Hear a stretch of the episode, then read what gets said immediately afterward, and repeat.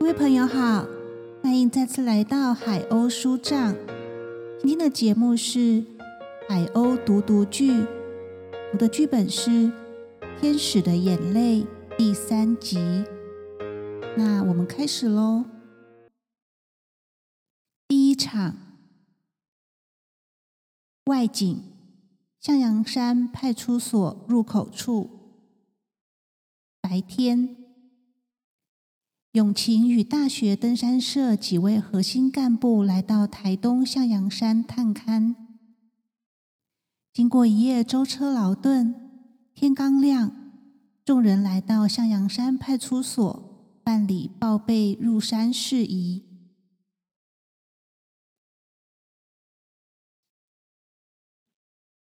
呃，有没有登山经验？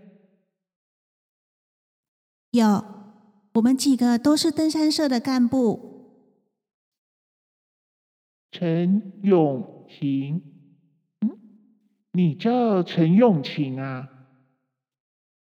是啊，怎么了吗？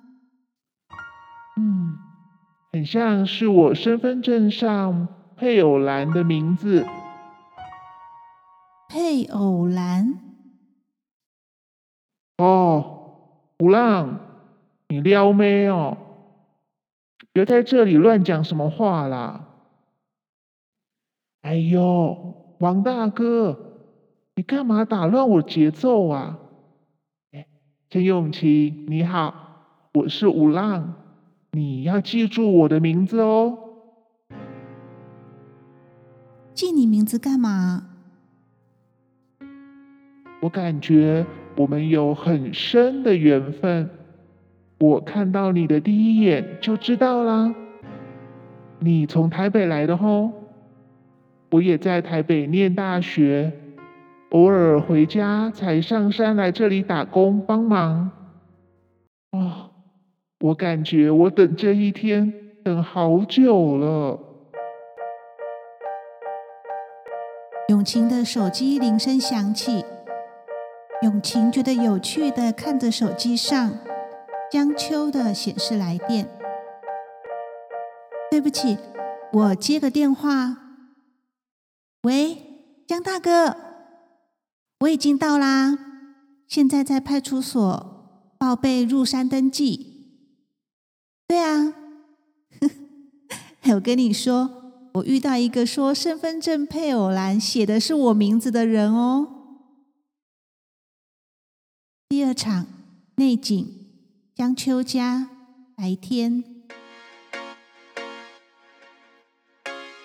嘿偶栏，这是什么撩妹话术？你还笑得那么开心干嘛？这样你也中？江秋口气有点酸。不会吧？你的品味就这样啊？你到底上山去干嘛的呀？算了啦，不干我的事。哎，永晴，我打电话来是有正事要跟你说的。第三场场景同第一场，还有重什么重啊？你这样的口气是在吃醋吗？嗯，正事？什么正事？你说，你说，我有在听。嗯，山羊登山协会。哦，我记得，我记得是上次到你家的那对父女吧？OK，好，我知道。嗯，拜拜。哎，这个江大哥是谁？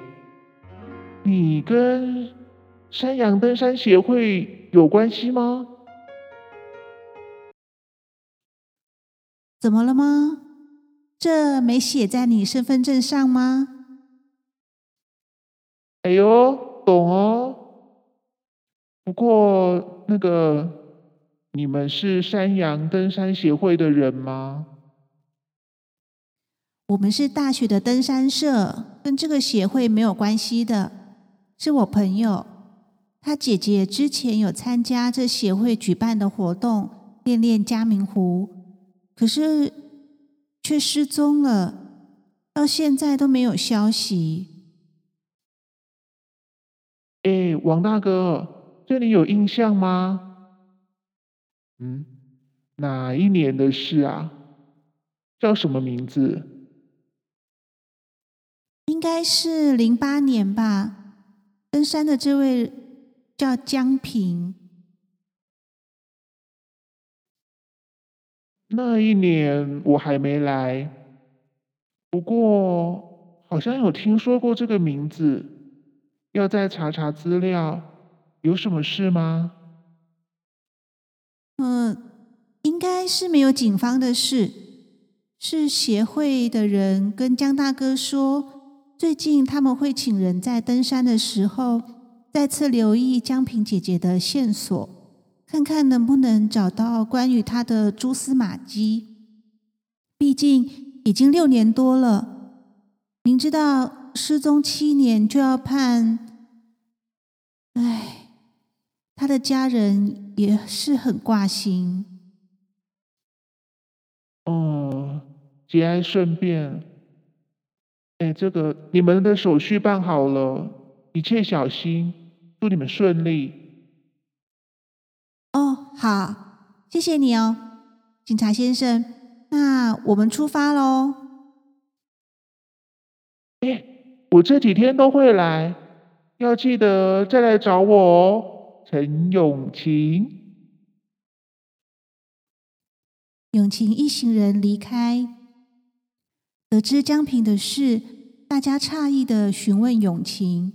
由于之前做的与江平相关的梦境，永晴只轻描淡写的随意回答：“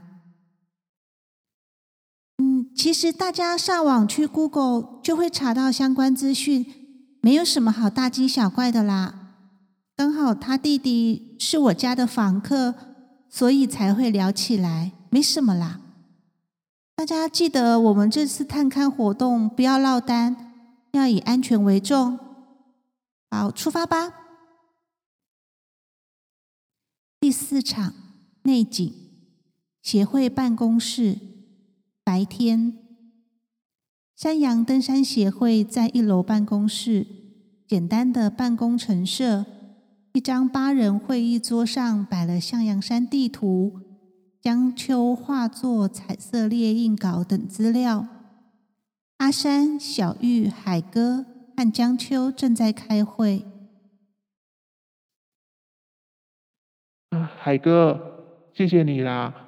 愿意抽时间在这地段多找找看，也许会有什么收获的。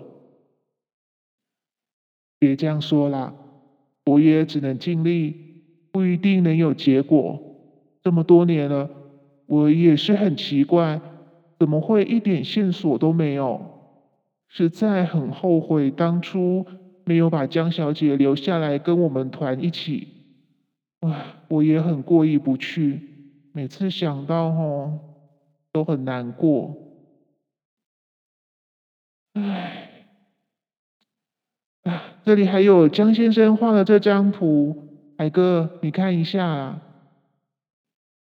哎，阿山，这个图很有意思呢。我好像知道这个地方哦。这个江先生，你怎么会？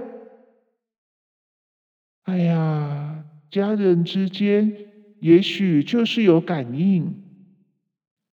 我也觉得这次很有可能会有机会耶。哎，我鸡皮疙瘩都爬起来了耶。江秋兴奋的摸着打石膏的手臂说：“真的吗？啊，如果不是骨折，我好想跟你们一起上山。”江大哥，你别心急，好好做复健。有什么消息，我都会尽快联络你的。哎，你们来看，图上这个路段。跟地图比对，好像我看看，哎，这里好像不是我们一般走的山路，哎，嗯，从这个大崩壁沿山坡往右侧腰走下去，到这里会没有路。如果从公寮后面直接砍路，也许比较有可能。啊，这里比较像野兽的路径，哎，海哥，你们要小心一点。啊，就当做是开发新路径，左前锋的刀要给力一点。海哥，你们千万要以安全为第一考量，不要勉强。我们家人都不希望再有任何山难事件了。江先生，你放心，我们兄弟不会拿生命开玩笑。对啦，事前的计划越缜密，越能让人放心，所以我们才要这样开会啊，阿海叔叔，对不对？对啊，对啊，加上有小玉一起去，小玉又细心又贴心，还是个福星，我们一定会平平安安的，大家别担心，海哥。六年前，江小姐可能走的路线，还有当初我们寻找过的路径，我都做了记号，标在这里，给你参考。当时没有来过图上画的这一区段，因为这里不是一般人走的山径。山径找不到，我们往兽径去找找。这次就以准备开发新路径的装备上山。小玉。你再帮我们列好装备清单，我来通知他们。好，我知道。谢谢你们哎，真的谢谢你们的帮忙。别谢，这不是帮忙，这是我们几个兄弟的心愿。这次做好万全的准备上山，也算是了却我们心里的念想。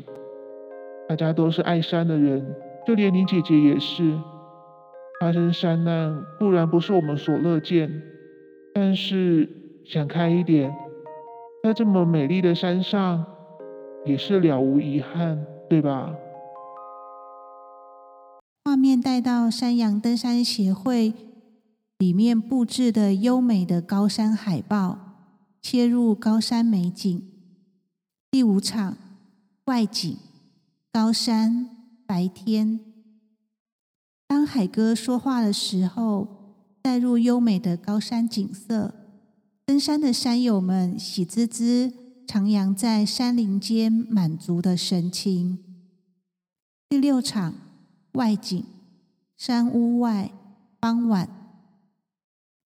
永晴与社团干部一路登山到傍晚时分，落脚嘉明湖避难山屋。卸下装备，准备晚餐食材。我们今天已经看景的地点有黑水塘、好汉坡、向阳民宿、大崩壁观景台、向阳山。现在我们在这个避难小屋落脚，备餐用餐之后，大家抓紧时间休息。预计凌晨三点要摸黑出发，前往向阳北峰。三叉山、嘉明湖，再回山屋，然后就回城了。看景的行程比较硬，大家抓时间就多休息哦。哎，我们运气真好，今天视野辽阔，关山、塔关山、岭山都看得到。我拍了好多很美的照片呢。我这边也有不少美照，尤其是黑水塘那里的照片。回去大家可以把照片放在群组相簿里一起分享。咦，讲到拍照，那我们先来拍个合照吧，到时候放在登山社 IG。我好久没有 po 照片了，别人还以为我们社团都没在活动了。社长，你不说，我都快忘了我们社团有 IG 哎。哎呀，拍照拍起来了啦！永晴与社团干部一群人纷纷搞笑合照，欢乐气氛笼罩整个山屋，登山的疲惫感一扫而空。第七场内景，山屋内，夜晚，永晴等人由于之后要摸黑出发，用餐后没多久就展开各自的睡袋。在山屋里补眠休息，睡不着的人也多少选择闭目养神。镜头带到永晴这里，蜷缩在睡袋里的他早已进入熟睡期，平顺的呼吸声吸引人跟随他进入梦乡。第八场内景屋内，永晴梦境中。人物景色与睡前明显不同。白天，江平靠在屋内墙边，弯起双腿，将一本日记放在腿上。他手拿着笔，正在日记本里写字。永晴的视角看过去，日记上的内容写着每一天的标题。第一天，回想二零零八一零零九人群中的寂寥。第二天，回想一九六九零四零六我的诞生。第三天，回想一九七九零四零六十岁生日。不祥的那一天，父母离异。第四天，回想一九八九零四零六二十岁生日，礼物竟是自己幼时送给父亲的中国结饰品。第五天，回想一九九四零四零六二十五岁生日。弟弟恋爱了。第六天，回想一九九九零四零六三十岁生日，三十拉警报。第七天，回想二零零四零四零六三十五岁生日，我当姑姑了。第八天，回想。二零零五零四零六，三十六岁生日，挑战生命中的百月。第九天回想二零零六零四零六，三十七岁生日，百月之一记事。第十天回想二零零七零四零六，三十八岁生日，百月之二记事。第十一天回想，二零零八零四零六，三十九岁生日，百月之三记事。第十二天回想，二零零八零九一三，新疆行。第十三天回想，二零零八一零零八，挑战二十八座百月之后。第十四天，二零零八一零一一，路痴不再好笑。内容：落单到今天已经是第十四天了。我没有想到，当时一时兴起带着的随身小本本，会成为我这些天的精神依靠。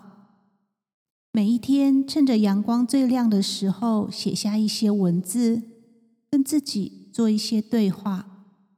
从第一天落单的心情，回想我过往的生日，试着回想自己曾经存在的痕迹，刻画在心上的一些点滴。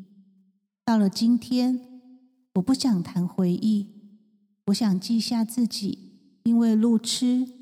因为没有方向感，今天的我笑不出来。永晴以全知者的视角看着江平写下他的日记内容，试着想开口与江平说话。江平姐姐，对不起，打扰你了，我是永晴。永晴的声音传出去，仿佛与江平在不同世界。还在书写文字的江平置若罔闻，一个劲的继续写着。曾经，我以为路痴的世界只是社交场合的时候让大家嬉闹取笑的一个话题点，没什么大不了的，总是在自己的笑声中让气氛轻松。自娱于人罢了。三十九年来，我也都一直活得好好的。可是这次血淋淋的事件发生，我跟错了队伍，在与领队通话的指导下，却越走越远离人群，走到渺无人烟的地方。一直以来没有方向感的我。如今孤单一人，不知身在何方。永晴试图将手搭在一直正笔疾书的江平手上，但是挥动的手硬是穿透了过去，仿佛会隐形似的。江平姐姐，你看得到我吗？我在这里啊，这里。是哪里呢？江平似乎感应到什么，停止了写字。他四处张望，在画面中与永晴所身处的位置呼应着。他专注的用耳朵倾听。听到了我的声音吗，江平姐姐？我是永晴，陈永晴。你应该是没有听过我才对。我是江秋租屋房东的女儿，江秋大哥，你的弟弟。你听得到我说话吗？江平放下日记与笔，无意的站起身来。有人在说话吗？有，有，是我在说话。我是永晴，啊，我是你弟弟江秋的房东的女儿，我是江秋的朋友，你听得到我说话吗？我是江秋的朋友，江秋的。江平神色有些不舒服，站不太稳的样子，有些虚弱，呼吸不稳了起来。啊啊。好晕啊！我头好晕，是有人在说话吗？还是我幻听了？我上一次吃东西是什么时候啊？啊，我应该要……啊！永晴看到江平神色不对劲，心情由兴奋转为担忧。江平姐姐，你怎么了？身体不舒服吗？该怎么办？这里是哪里？谁能来帮忙啊？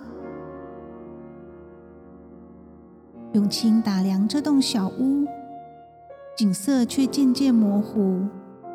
他看不到屋内的门窗，墙也渐渐距离越来越远，江平的人影越来越模糊。